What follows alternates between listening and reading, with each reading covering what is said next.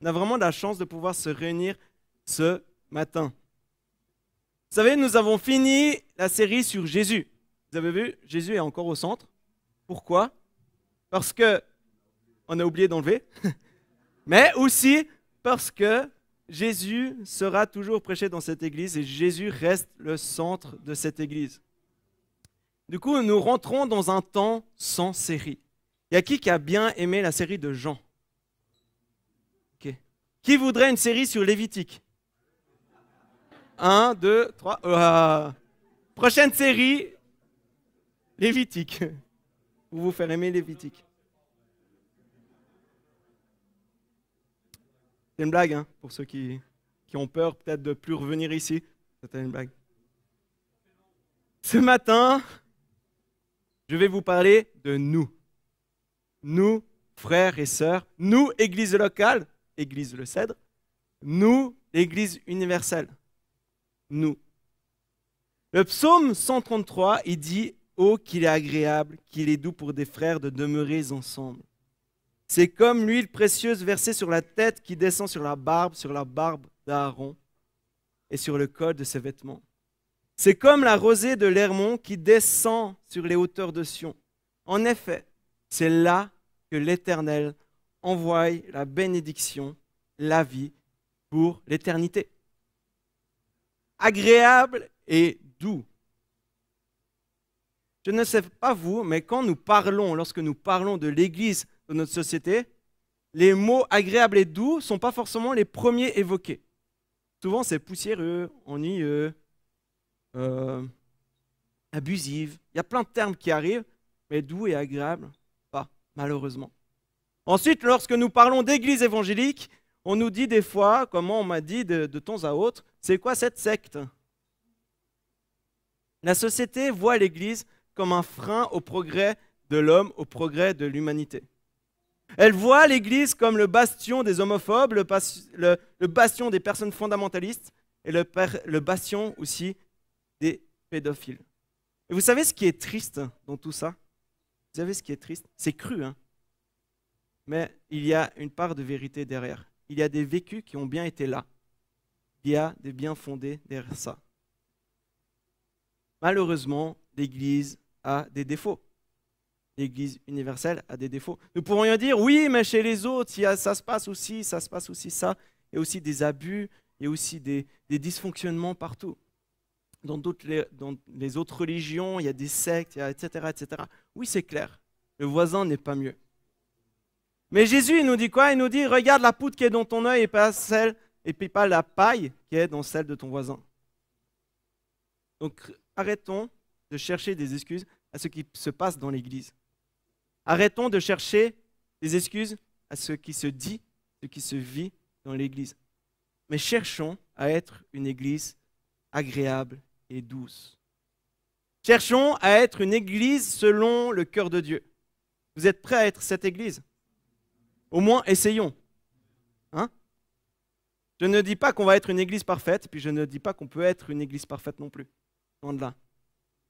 Mais une Église qui accueille le veuf, l'orphelin, qui accueille les personnes non pas selon leur âge, leur couleur de peau, leur, euh, leur classe sociale, leur orientation sexuelle, mais qu'on puisse accueillir les gens. Ne soyons pas une église juste pour les gens, vous savez, euh, qui nous arrangent. Ah, lui, euh, ça va, il peut rentrer dans l'église. Lui, peut-être pas. Soyons une église qui est aimante, bienveillante, douce et agréable. Avant de continuer et puis de lire ce psaume 133 et puis le décortiquer ensemble, je vais vous raconter une histoire. Nous sommes aux États-Unis pendant la période où le racisme euh, dans le Sud était très fort. Un noir du Nord américain qui arrive à l'église, dans une église du Sud. Et le ministre, celui qui prêchait et disait, venez, vous tous qui peinez et qui êtes chargés. Matthieu 11, 28 pris par ses sentiments et puis par sa rhétorique, le prédicateur, il commence à s'enflammer. Il dit, venez, l'évangile est gratuit, gratuit pour quiconque. Le salut est gratuit, absolument gratuit, pour chacun, pour chaque race, classe ou individu. Venez. L'Église, cette Église est une communauté humaine. C'est incroyable ce qu'il dit. Du coup, le, noir, il se dit, ben, je vais aller dans cette église. J'ai envie d'aller dans cette église. Et le prédicateur, il arrive et puis il dit, hey, euh, tu peux venir dans mon bureau juste à la fin du service, j'aimerais juste discuter un peu avec toi. Ils se rejoignent dans le bureau. Et là, le prédicateur, le pasteur, il dit, es-tu sûr que le Seigneur veut que tu fasses partie de cette communauté? Ne penses-tu pas qu'il faille consulter le Seigneur à ce sujet et le laisser te diriger? Évidemment, la personne de couleur trouve ça un peu étrange. Il dit, bah, bah en fait, euh, vous avez un peu prêché que tout le monde était accueilli, que la grâce était pour tout le monde. Du coup, je réponds à votre prédication, à votre, engouement, à votre exhortation. Du coup, le pasteur il lui dit, ben, réfléchis à ça. Et ensuite, il revient. Il revient vers le prédicateur, vers le ministre. Et il dit, voilà, en fait, c'est la volonté de Dieu que je sois là. Et le ministre, il dit, consulte encore un peu le Seigneur. Mais vraiment. Mets tout entre ses mains et demande-lui si tu ne le serviras pas mieux dans une autre église. Personne de couleur se dit, mais c'est pas possible.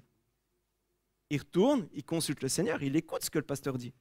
Et il revient une troisième fois. Et là, le ministre, il fut peiné et puis un peu embêté quand même. Puis il dit, mon frère, tu ne fais pas confiance au Seigneur. Je lui ai tout parlé et il m'a... Et là, la personne de colère a dit, une minute. Parce que j'ai vu le Seigneur. Moi aussi. Et il m'a tout raconté. Et là, le pasteur, il fait, bah, bah, quoi, quoi? Il dit ceci. J'ai demandé au Seigneur si je devais continuer à vouloir faire partie de cette communauté. Et il m'a dit, il me l'a dit, Dieu m'a dit, je n'aimerais pas te décourager, mais je dois te dire la vérité, car tu perds ton temps dans cette église-là. Les 20 dernières années, j'ai essayé d'entrer dans cette église et je n'ai jamais réussi. Ça peut faire rigoler, ça peut donner des frissons. La première fois que j'ai lu cette, cette histoire, je suis tombé vraiment au hasard dessus quand je faisais ma prédication. Un pur hasard avec un grand D. Et cette personne, en fait, il y a encore du racisme dans les églises, il y a encore du racisme en Suisse, du racisme partout. On pourrait la remplacer aussi par quelqu'un qui est hors de notre conception de chrétien. Quelqu'un qui est plus pauvre, quelqu'un qui est habillé d'une façon un peu trop excentrique pour nous. Quelqu'un qui, qui, qui, où on regarde, on se dit, mais lui, il marche vraiment pas selon la volonté de Dieu. Pourquoi il vient à l'église? Ça sert à rien. Des fois, on est comme ça. Une personne rentre et on apporte un jugement direct. Et ce matin, nous voulons être une, église agréable et douce, n'est-ce pas? Vous êtes motivés en tout cas, n'est-ce pas? Amen. Alors, comment faire? J'ai trois clés pour vous ce matin. Pour nous ce matin plutôt. Pour ces trois clés, je me suis basé sur le psaume. Voilà, maintenant vous allez le connaître par cœur. Vous savez, pour la petite anecdote, ce psaume, je l'ai découvert dans mes études de théologie en première année. On avait un cours sur les psaumes et le prof, il nous donne comme devoir d'apprendre des psaumes par cœur et de les réciter. Et moi, avec beaucoup de travail, j'avais beaucoup des études, l'église et tout, j'avais pas beaucoup de temps. Du coup, j'ai tapé sur Internet les psaumes les plus courts. Et je suis tombé sur ce psaume, 133. Du coup, c'est cool, j'ai appris en 10 minutes avant le cours, et puis ça allait très bien. Et en fait, ce psaume, il m'a accompagné. Pour finir, c'était vraiment le clin d'œil de Dieu. Il me fait, bon, tu as peut-être fait un peu le fainéant, mais ce psaume, c'est ma parole et il m'a accompagné jusqu'à aujourd'hui. J'ai toujours rêvé de prêcher ce psaume, ce psaume, psaume 133. Donc ce psaume nous donne trois clés. Pratique, c'est trois versets. Très court. Hein. Psaume 133, 1. Oh, qu'il est agréable, qu'il est doux pour des frères de demeurer ensemble. L'importance de demeurer ensemble. Est-ce que vous avez déjà vécu des moments où vous êtes en présence des frères et sœurs et vous dites waouh, il y a une paix, une joie incroyable? Et des fois, on parle avec quelqu'un d'autre, avec un frère, une sœur, puis on se dit purée, mais il n'y a pas de jugement, je peux parler librement, je peux dire ce que je vis. Il y a vraiment quelque chose, une paix particulière et une joie particulière. Demeurer ensemble. Et en plus de cela, on pourrait traduire le demeurer ensemble pour être en harmonie. Être en harmonie. J'aime beaucoup, presque, je préfère presque cette version, être en harmonie. J'ai entendu une image de l'Église qui va peut-être nous aider à comprendre le fait d'être en harmonie, de demeurer ensemble, d'être une Église. Rappelez-vous, on veut être une Église douce et agréable. Mais malheureusement, c'est compliqué. Non? Sinon, je veux partir. Hein. C'est compliqué. On est d'accord, on est tous d'accord que des fois, d'être avec des frères et des sœurs, que ce soit catholiques, orthodoxes, protestants, ou même ici, l'Église universelle, l'Église locale, etc., etc., on est tous différents, c'est compliqué. Nous avons tous des cultures différentes, tous des comportements différents, des caractères différents. Bref, nous sommes tous uniques, incroyables et donc différents. Et voici l'image que Patrice Mortarano a utilisée, qu'il avait entendue d'un autre pasteur. Imaginez que l'Église est, est l'arche de Noé. Une immense arche, donc un bateau, hein, pas l'arche, euh, arche de Noé. Pour remettre un peu dans le contexte, l'arche de Noé a été construite par... Vous êtes encore réveillés. Il l'a construite sous l'impulsion de Dieu, sous sa directive. Pourquoi? Parce que Dieu voit les hommes et il se dit, c'est la catastrophe. Du coup, je vais tout raser et tout recommencer. Et au moment où il veut tout raser, il voit un homme. Cet homme, c'est Noé. Il voit cet homme qui suit le cœur de Dieu. Pas parfait, mais qui suit le cœur de Dieu. Du coup, il dit, Noé, tu vas construire un grand bateau au milieu de nulle part pour mettre ta famille, pour, mettre tes animaux. Super logique. Du coup, Noé, qu'est-ce qu'il fait? Ben, Il construit ce bateau. Et ensuite, un immense déluge arrive, des eaux engouffrent, et Noé et sa famille avec les animaux euh, survivent. L'Église est donc l'arche de Noé. Et nous sommes les animaux. Nous sommes des animaux. Est-ce que vous êtes déjà allé au zoo? Qui est déjà allé dans un zoo là? Un zoo? Pas tout le monde. Qui a déjà eu des animaux chez soi? Pas mal, hein Les enfants, ça compte pas, hein. c'est que... Non, je blaguais. Pour ceux qui savent, parfois, les habitats vraiment si ce n'est pas nettoyé, si les animaux ne sont pas nettoyés, ça sent vraiment le bouc, d'où l'expression aussi. L'église est donc l'arche, et l'intérieur de l'arche, il y a quelquefois des odeurs immondes. Des animaux qui se prennent le bec, des conflits, du stress pour un rien, etc. etc. Vous savez, l'animal qui va prendre la nourriture de l'autre et puis se barre avec. Ou l'autre qui enseigne à un oiseau comment nager, comment traverser les océans et puis aller au fond de l'océan. Mais il y a aussi des animaux propres qui écoutent Moïse, qui partagent leur bien et qui prennent soin des autres. Bref, dans cette arche, il y a de tout. Mais alors, comment faire pour cohabiter tous ensemble dans cette arche d'une manière douce et agréable? Nous flottons tous ensemble pour un endroit autre que ce monde. Nous voguons ensemble en direction du pays promis, en direction du paradis. Alors comment faire pour être en harmonie, demeurer ensemble entre frères et sœurs? Voici la première clé que je vous propose, la clé de l'amour. C'est pas magnifique ça? L'amour. Jean 13, verset 34-35. On a dit qu'on avait fini l'évangile de Jean, mais j'y reviens un peu de temps en temps. Je vous donne un commandement nouveau.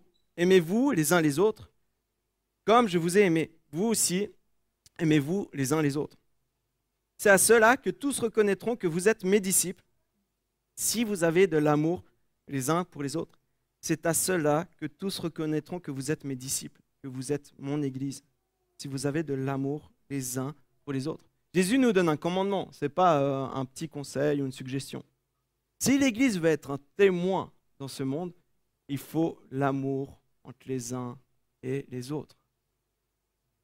Alors oui, certains sont des girafes, d'autres des éléphants, d'autres des petites souris, d'autres des hippopotames. Il est difficile de cohabiter ensemble, tous ensemble, de demeurer tous ensemble, d'être en harmonie tous ensemble. Pourtant, c'est possible.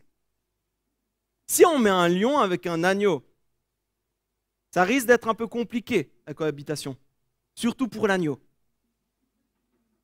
Pourtant, Jésus demande à ce même lion de prendre soin de l'agneau. Il ne le demande pas de manger ou de le, martyriser. Il demande de prendre soin de cet agneau. Prenons un autre exemple. Nous sommes tous à des endroits différents dans notre foi. Certains ont des foi depuis des années, des années et des années, bien avant ma naissance. D'autres viennent d'avoir la foi, tout nouveau, un an, deux ans, un mois, une semaine, tout nouveau dans la foi. Donc il y a des grands-parents dans la foi, il y a des bébés dans la foi. Un grand-père ne peut pas demander au bébé d'être au même niveau de la compréhension de Dieu ou d'être au même niveau dans la compréhension de la Bible. Dire non mais c'est facile, tu fais ça, ça, ça, ça, ça. Le bébé il va faire aiguë, aiguë, aiguë. Ceux qui ont des enfants, ils me comprennent, je pense. Pourtant, ce grand-père, ce même grand-père, il peut encourager, conseiller, le pousser, non pas juger avec un bâton, mais le pousser à aller plus loin, à grandir, à devenir un enfant, à devenir un jeune homme, devenir euh, après lui un adulte, après etc., etc., à grandir. De même, on peut pas demander, le grand-père ne peut pas demander à un bébé de conduire une voiture. Ça serait insensé et peut-être un peu dangereux. De même, le bébé, le jeune homme dans la foi ou la jeune femme dans la foi, doit écouter les plus âgés dans la foi pour qu'ils puissent grandir et qu'ils puissent apprendre à connaître Dieu d'une manière juste et biblique, d'une manière douce et agréable. L'arche qu'est l'Église, la maison où l'harmonie doit régner, est bien difficile. Et la première clé pour être l'Église agréable et douce selon le cœur de Dieu est l'amour, la bienveillance. Il faut donc demeurer ensemble avec amour pour que ça soit doux et agréable. Pour avancer dans cet amour, nous devons avoir cette humilité de reconnaître que nous sommes tous différents. Qui dit tous différents, vous avez déjà peut-être entendu euh, l'image du corps, le corps de Christ. L'Église est le corps du Christ. Tous est différent. Et en parlant du corps de Christ, je vous éjecte à la deuxième clé, au deuxième verset, Psaume 133, verset 2. C'est comme l'huile précieuse versée sur la tête qui descend sur la barbe, sur la barbe d'Aaron et sur le col de ses vêtements. Ce verset fait référence à Exode 29, verset 7, lorsque Aaron fut, euh, euh, consacré, merci, avec l'onction d'huile, le premier prêtre du peuple d'Israël. Cette onction est, exa euh, désolé, je commence à avoir chaud. Cette onction est également spirituelle. Elle amène deux aspects.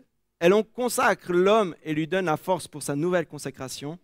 Elle amène certaines règles à suivre, une certaine marche dans la présence de Dieu et dans la volonté de Dieu. Et dans le verset 33, il y a aussi encore une autre signification de cette onction. Cette onction est une onction de joie, douce, agréable et de joie. Vous savez, l'huile va pénétrer à l'intérieur de l'homme et cette huile aussi représente le Saint-Esprit qui va venir à l'intérieur de Aaron, à l'intérieur des prophètes, à l'intérieur de nous. Cette onction est tellement abondante qu'elle coule sur tout le corps d'Aaron. Et vous savez, loin par excellence, la personne avec le gros O, souvent il marque O majuscule INT, c'est Jésus.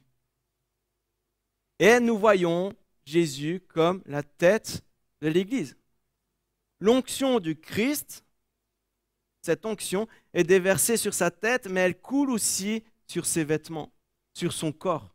Et le corps, c'est l'Église, donc c'est nous. Donc nous avons accès à cette onction.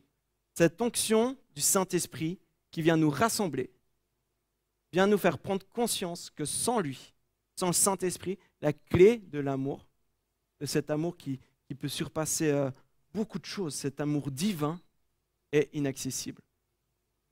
Cette deuxième clé est donc le Saint-Esprit. Le Saint-Esprit nous unit. Et nous sommes tous égaux face à Dieu. Il n'y a pas quelqu'un de plus grand qu'un autre. À un moment dans la prière, on, voyait des gens, on parlait de quelqu'un priait par rapport à, des gens qui sont inaccessibles, et puis que Dieu est inaccessible. En fait, ces personnes inaccessibles sont égaux à toi et moi face à Dieu. Nous sommes tous égaux face à Dieu. Un pasteur n'est pas plus haut qu'un autre, euh, un président n'est pas plus haut qu'un autre, le patron n'est pas plus haut que son employé, tous sont égaux. Et vous savez, chacun a ses dons et sa place dans le corps du Christ, donc dans l'Église. Paul dit ceci dans 1 Corinthiens verset 12, euh, chapitre 12, verset 12. Le corps forme un tout, mais a pourtant plusieurs organes. Et tous les organes du corps, malgré leur grand nombre, ne forment qu'un seul corps. Il en va de même pour Christ. En effet, que nous soyons juifs ou grecs, esclaves ou libres, nous avons tous été baptisés dans un seul esprit pour former un seul corps. Et nous avons tous bu à un seul esprit. Ensuite, Paul, il continue et puis il dit, mais si tout le monde était une oreille, on n'aurait pas de goût, on n'aurait pas de toucher. Si tout le monde était des mains, mais comment on pourrait marcher? Si tout le monde était des pieds, comment on pourrait avancer, travailler avec les mains, etc. Puis aussi, il dit quelque chose, il dit, mais même les, organes les, plus, les moins honorants, qu'on pense le moins honorants, ont leur importance et sont très, très importants dans le corps du Christ. Vous êtes le corps du Christ. On est le corps du Christ. On est tous membres, chacun pour sa part. Et tu as ta place dans l'Église. Tu es précieux aux yeux de Dieu, aux yeux de Jésus. Tu es précieux pour l'Église. Certains ont des dons dans l'ombre et servent l'Église d'une manière incroyable. Je ne sais pas si vous vous êtes déjà demandé, ici, c'est toujours propre. J'ai même envie de dire, vraiment, c'est plus propre que ma chambre. Mais c'est tout le temps propre. Et il y a des gens qui viennent nettoyer toutes les semaines, ou je ne sais plus quelles sont les fréquences, mais ils viennent nettoyer pour rendre que l'église soit propre. pourtant, on ne les voit pas, mais c'est un service incroyable. La Sainte Seine. Là, on a encore les petits godets. La Sainte Seine. Ils prennent, ils mettent dans tous les petits gobelets le jus de raisin, ils prennent le pain, ils le mettent au micro-ondes, ils chauffent, etc., etc. Ils coupent, ils mettent dans des petits godets, ils les ferment tous, et ensuite, comme nous sommes une église écologique, alléluia, on récupère tous les godets, il les nettoie à la main et ensuite, un par un, il les sèche avec un linge. Allez une fois à l'église, euh, à l'église, à la cuisine plutôt. Bon, la cuisine est aussi l'église, hein. mais allez à la cuisine et puis aidez-les un petit peu, s'il vous plaît, à la fin du culte. Ce serait cool. Je pense Fabien va me remercier après. Certains sont à la louange, sont plus devant, d'autres sont à la technique. Il y a Olivier là au son, il y a Sylvain là au VMix et YouTube. C'est tous des services. Il y a les, il y a les moniteurs, il y a etc. etc. Il y a une centaine de bénévoles environ dans cette église. C'est incroyable. Et chacun a trouvé sa place dans ce corps qui est l'église locale. Mais il y a aussi l'église universelle. Et vous êtes précieux pour l'avancée de l'église pour Dieu, de l'Église de Jésus. Et justement, l'Église n'est pas seulement le bâtiment, le cèdre, mais aussi à l'extérieur. On peut servir l'Église dans notre travail. On peut être des témoins de l'Église dans les travails, dans la famille, avec nos amis, avec nos voisins. On peut être des témoins. Et peut-être que tu ne sais pas où servir dans l'Église. Demande à Dieu. Dis, Seigneur, je veux servir dans l'Église, que ce soit local ou universel. Je veux servir pour ta gloire. S'il a des fois, on n'entend pas trop les réponses. Mais des fois, Dieu parle à travers aussi des personnes. Donc allez vous renseigner, dit, hey, tu me vois dans quoi? Ça. Il y a la place pour tout le monde. Tout le monde est différent. Tout le monde a des dons différents. Et c'est en ayant la clé de l'amour et la clé du Saint-Esprit qu'on pourra être des clés pour les personnes qui nous entourent. Et ça, c'est la troisième clé. La dernière clé, en fait, c'est toi. Tu es une clé. Psaume 133, verset 3. C'est comme la rosée de l'Hermon qui descend sur les hauteurs de Sion. En effet, c'est là que l'Éternel envoie la bénédiction, la vie pour l'éternité. Vous savez, la particularité de l'Hermon, c'est que la rosée est abondante. Malgré les sols arides, malgré le, le climat aride, presque comme aujourd'hui, j'ai envie de dire, là je commence à, gentiment euh, être dans un sauna, il y a toujours la rosée. La rosée, elle est abondante et du coup, l'Hermont est toujours vert. malgré ce climat aride. Et ce qui est magnifique aussi, c'est dans la conclusion de ce psaume, c'est que c'est Dieu qui envoie la rosée. C'est Dieu qui envoie la bénédiction, la vie pour l'éternité. Et cette rosée, la rosée, c'est l'Église, c'est toi, c'est moi. Il arrive que le monde devienne aride, devienne sec. Vous savez, il y a un aspect qui amène la sécheresse, c'est la solitude. Nous sommes de plus en plus connectés avec les Natel, les réseaux sociaux, WhatsApp, etc., Facebook, Instagram, Snapchat, TikTok, je ne vais pas tous les énumérer, ça me prendra mille ans. Nous sommes de plus en plus connectés et pourtant nous sommes déconnectés les uns des autres. Pour les plus jeunes, ceux qui sont sur Facebook ou sur Instagram, on se compare avec les likes. Vous savez? Et peut-être pour ceux qui ne sont pas sur les réseaux sociaux, il y a la comparaison avec les habits, avec nos voitures, avec nos réussites personnelles. Nous ne prenons même plus le temps de se poser et puis de dire à la personne, comment ça va? Je t'écoute. Juste écouter la personne. Juste être là pour elle. Et c'est dans ces moments que l'Église doit être la rosée, la rosée abondante, qui déferle sur ces terres arides de solitude. Être ensemble, entre frères et sœurs, doit être cette rosée, cette rosée qui chasse la sécheresse de, la solitude et de l'égoïsme humain. C'est être ensemble qui amène cette rosée divine. C'est pour cet amour qui nous unit et pour le Saint-Esprit. Peut-être que tu te dis, j'ai pas, j'ai pas l'impression d'être une rosée, j'ai rien apporté, ou que tu te sens inutile. J'ai un message pour ce matin pour, de la part de Dieu. Tu es précieux, tu es précieuse. Dieu t'a donné des dons qui fait que tu es toi et que tu es unique. Et il veut les faire grandir. Il veut les faire grandir pour sa gloire. Nous sommes tous dans cette arche de Noé, qui est l'Église. Et chacun a son rôle. Mais sans l'amour, nous ne pouvons rien faire. 1 Corinthiens 13. Rien ne se passera. Et sans le Saint-Esprit, sans Dieu, nos paroles touchent rien, nos actes ne servent à rien. Je peux faire la meilleure prédication du monde. À chaque fois, je me dis, mais Seigneur, j'espère que tu es là, parce que sinon, je vais prêcher à des murs. Ça ne sert à rien. Peut-être ça vous, vous encouragez ou pas, mais c'est Dieu qui vient toucher vos cœurs. Et sans ces deux clés, sans l'amour et le Saint-Esprit, nous ne pourrons pas ouvrir la porte pour laisser resplendir la gloire de Dieu, pour laisser la bénédiction de Dieu couler à travers la rosée pour arroser tout ce qui est autour de nous. Elle, pas seulement sur les monts, mais elle descend encore. Elle est en abondance, cette rosée. Comme l'huile, elle est en abondance, tout est en abondance. J'inviterai juste le groupe de louanges, s'il vous plaît. L'Église doit être une clé qui permet de faire voir la gloire de Dieu dans le monde. Et pour cela, l'Église doit être agréable et douce, remplie d'amour et du Saint-Esprit c'est par Jésus-Christ qui nous unit. Jésus-Christ a donné sa vie pour nous sauver et nous permettre d'avoir la vie éternelle. Et j'ai une grande nouvelle, en plus de cela, il allait encore plus loin, il a envoyé son Saint-Esprit. Son Saint-Esprit pour nous parler, pour nous guider, pour écrire la Bible, pour la rassembler et pour nous rassembler, pour faire l'Église. Et Dieu voulait nous rassembler, faire l'Église, pas avec tous ses défauts, mais faire une église glorieuse à l'image de Christ. Une église aimante, suivant la volonté de Dieu. Une église douce et agréable, remplie d'amour et du Saint-Esprit.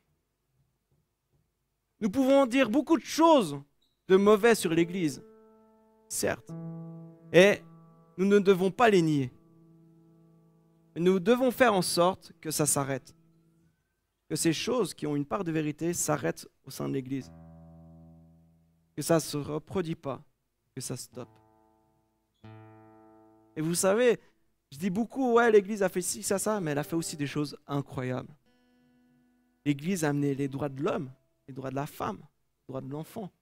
Elle a beaucoup arrosé autour d'elle. Et je suis persuadé que l'Église est encore pertinente aujourd'hui. Elle était pertinente à l'époque, elle a été pertinente pendant 2000 ans dans la société, elle a beaucoup activé dans la société, mais elle a encore à donner encore aujourd'hui. dans ce monde qui est rempli de tristesse, de solitude et de dépression. Puis avec la clé de l'amour, frères et sœurs, avec la clé du Saint-Esprit, nous pourrons pousser les portes de l'Église grandes ouvertes pour les personnes qui nous entourent. Quiconque qui nous entoure, nos amis, nos frères, nos sœurs, notre famille, les personnes du travail. Alors frères et sœurs, prenons la clé de l'amour et la clé du Saint-Esprit, de cette onction du Saint-Esprit, pour faire resplendir l'Église, l'épouse de Christ. Et qu'on puisse dire, que les gens puissent dire, l'Église est devenue douce et agréable. Et elle est remplie d'amour. Et pas toutes les choses mauvaises qu'on reçoit de l'Église, mais qu'on puisse montrer quel est le vrai visage de l'Église, qu'est-ce qu'elle doit être. Je vous invite à la prions ensemble. Prions ensemble pour l'Église.